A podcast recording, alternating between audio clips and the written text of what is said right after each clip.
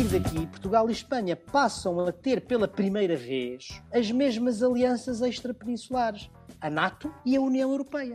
Há a opção atlântica, há a opção europeia e é esta relação com Espanha há uma, uma, uma, outra linha da política externa portuguesa, da orientação externa de Portugal, que é o retomar das relações pós-coloniais. As relações com os, as ex-colónias, que são hoje os países de expressão portuguesa. Primeiro, numa forma bilateral, ou seja, com Angola, com, com o Brasil, com uhum. Moçambique, etc. E depois, a partir de 1996, num quadro multilateral que é a CPLP. Estamos, portanto, com o Nuno Severiano Teixeira. Ele é presidente do IPRI, do Instituto Português de Relações Internacionais. Foi por duas vezes ministro na passagem do século XX para o século XXI, ministro da Defesa e ministro da Administração Interna. Tem uma vastíssima obra publicada e é um colaborador regular da Antena 1, aliás, residente no programa Geometria Variável.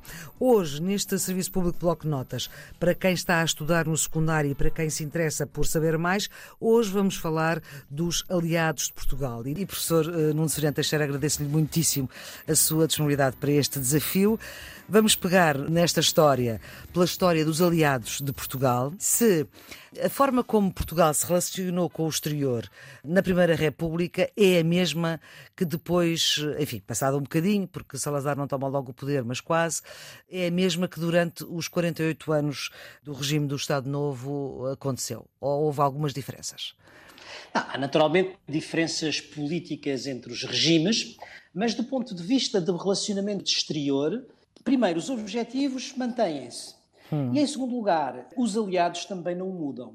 Vamos ver quais são as grandes preocupações durante a Primeira República, como aliás já o eram durante o final da monarquia constitucional. Em primeiro lugar, a manutenção da integridade territorial do Império. Em segundo lugar, a independência política do país enquanto Estado relativamente à Espanha e, finalmente, a sobrevivência do regime. Essas mesmas situações nós vamos encontrá-las durante o Estado Novo. Como é que isso se concretizou? Repare, no princípio da República. Portanto, estamos havia, a falar de 1910, 12. Sim. Entre 1910 e 1914. A República é implantada guerra. em 1910, a, a guerra começa em 14. A situação internacional da República era bastante frágil porque a República tinha sido implantada numa Europa, por revolução, numa Europa que era uma Europa de monarquias. E em que, obviamente, as Ainda por cima depois de matar um rei, não é? Exato, depois de matar o rei em 1908, implanta-se em 1910 e o contexto internacional em que a República se move não é muito favorável, porque, primeiro, a aliada fundamental era a Inglaterra. A Inglaterra era uma monarquia. E continua a ser. E, e continua a ser. E a França, que era uma república e que Portugal pensava que poderia ajudar no seu reconhecimento internacional, estava ligada à Inglaterra por uma aliança, a chamada Entente Cordial, e quando os republicanos se dirigem à França para preparar, vamos dizer assim, a transição política ou a revolução, os franceses. O, o governo francês diz sim, sim, temos simpatia ideológica e política pela República, mas as relações internacionais são feitas não de ideologia, mas de interesses nacionais e, portanto, nós somos aliados de Inglaterra, a nossa posição será igual à posição inglesa. Basicamente foi isto. Traduzido, é, é, é, os portugueses levaram sopa. Levaram sopa dos franceses. Exato. Não, os franceses disseram basicamente isso é com a Inglaterra dito as coisas Sim. de uma maneira, de uma maneira um bocadinho crua. Sim. Portugal era uma zona de influência de Inglaterra uhum. e, portanto, a França não queria conflitos com a Inglaterra por causa de Portugal. Claro. Ora bem, o, o que é que os, os ingleses disseram? Os ingleses, quando a embaixada da missão diplomática republicana, antes da implantação da República, se dirige a, a Londres para fazer essa, essa missão diplomática, eles dizem, ah, bem, a Inglaterra acha que há uma aliança entre povos e não entre dinastias. Isto encorajou, obviamente, os republicanos porque interpretaram isso como eles não vão intervir militarmente se nós fizermos uma revolução. E assim foi. Só que depois a situação foi um pouco diferente por outras razões, que tinham a ver até com a lei da separação da Igreja e do Estado, que não vem aqui ao uhum. caso, mas entre 1910, outubro de 1910 e setembro de 1911, quase durante um ano, Portugal não foi reconhecido internacionalmente pela Inglaterra. E só depois do reconhecimento que a Inglaterra fez em setembro de 1911, praticamente todas as outras monarquias europeias é acabam por reconhecer. Se a Maria Flor vir o que se passa no Estado Novo, já com Salazar, primeiro hum. durante a Guerra Civil de Espanha e depois durante a Segunda Guerra. Guerra Civil de Espanha, estamos a falar 36, 39. 36, 39 e depois hum. na Segunda Guerra 39, 45. As Sim. preocupações são muito parecidas. Ou seja, é a independência nacional relativamente à Espanha e é a integridade do território colonial relativamente à ambição de outras potências, nomeadamente depois o Japão, que invadiu Timor, mas, e por outro lado, a longevidade do regime de Salazar. Salazar sabia que a península era muito pequena para ter dois regimes de natureza diferente, sobretudo um deles muito maior que o outro.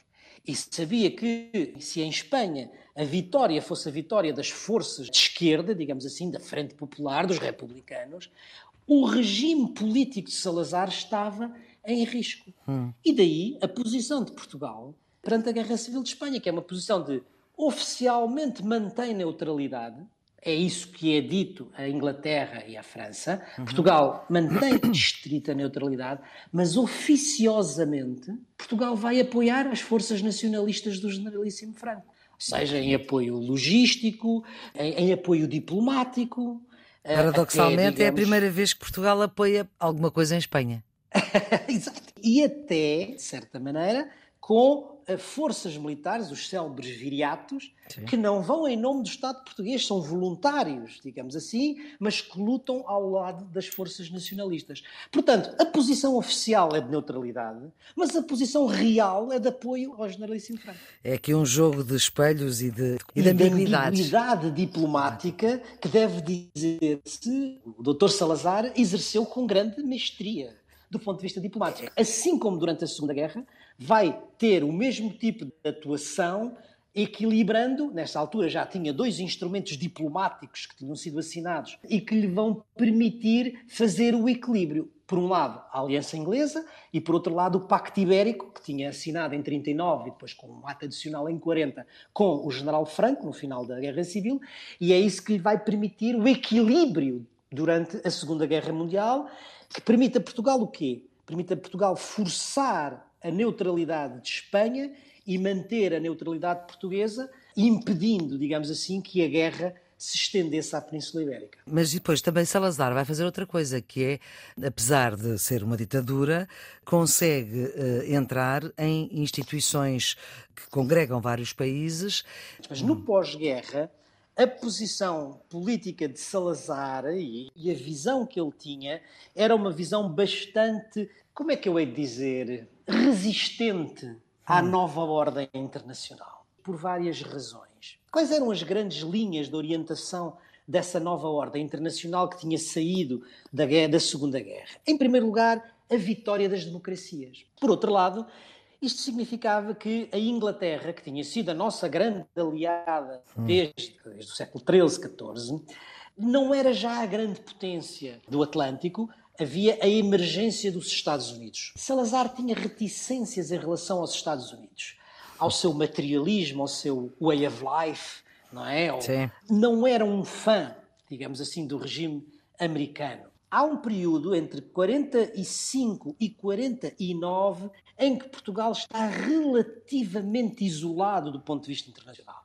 Isso muda, como a Maria Flor há bocadinho estava a dizer, com a entrada de Portugal na NATO. Porquê? Porque a NATO é, era e continua a ser uma aliança de democracias e o regime de Salazar consegue a sua entrada na NATO sendo um Estado autoritário. Isso dá-lhe, do ponto de vista internacional, uma aura de, eu diria, de alguma legitimidade internacional e reforça o regime do ponto de vista internacional e, aliás, divide internamente a oposição. E estamos a Mas falar em 1949. Portanto, o Tratado de Washington é de abril de 1949. Portugal entra na NATO como membro fundador. fundador. Não porque fosse uma democracia, mas porque tinha um valor estratégico no seu território muito importante, que era o arquipélago dos Açores e, em particular, a base das Lajes.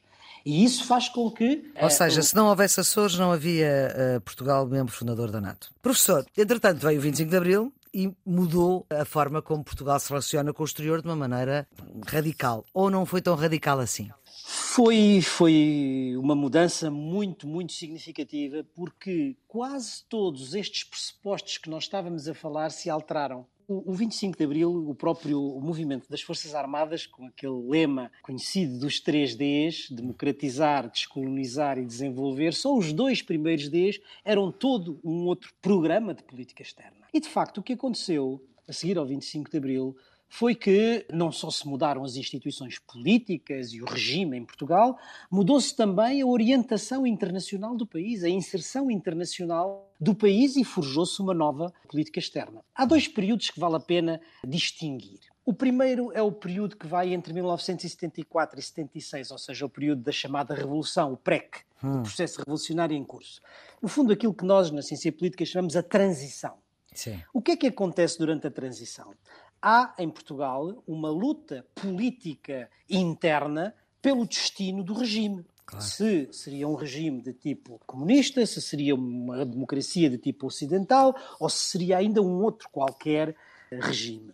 Ora bem, debaixo dessa luta política interna havia também uma luta política pela orientação internacional do país. Ou seja, havia a ideia de que o país podia seguir diferentes caminhos de acordo com os diferentes uh, blocos que se moviam em termos internacionais. Lembre-se que estávamos ainda em Guerra Fria. Exatamente. Havia o Bloco Ocidental, havia o Bloco de Leste e havia o Terceiro Mundo.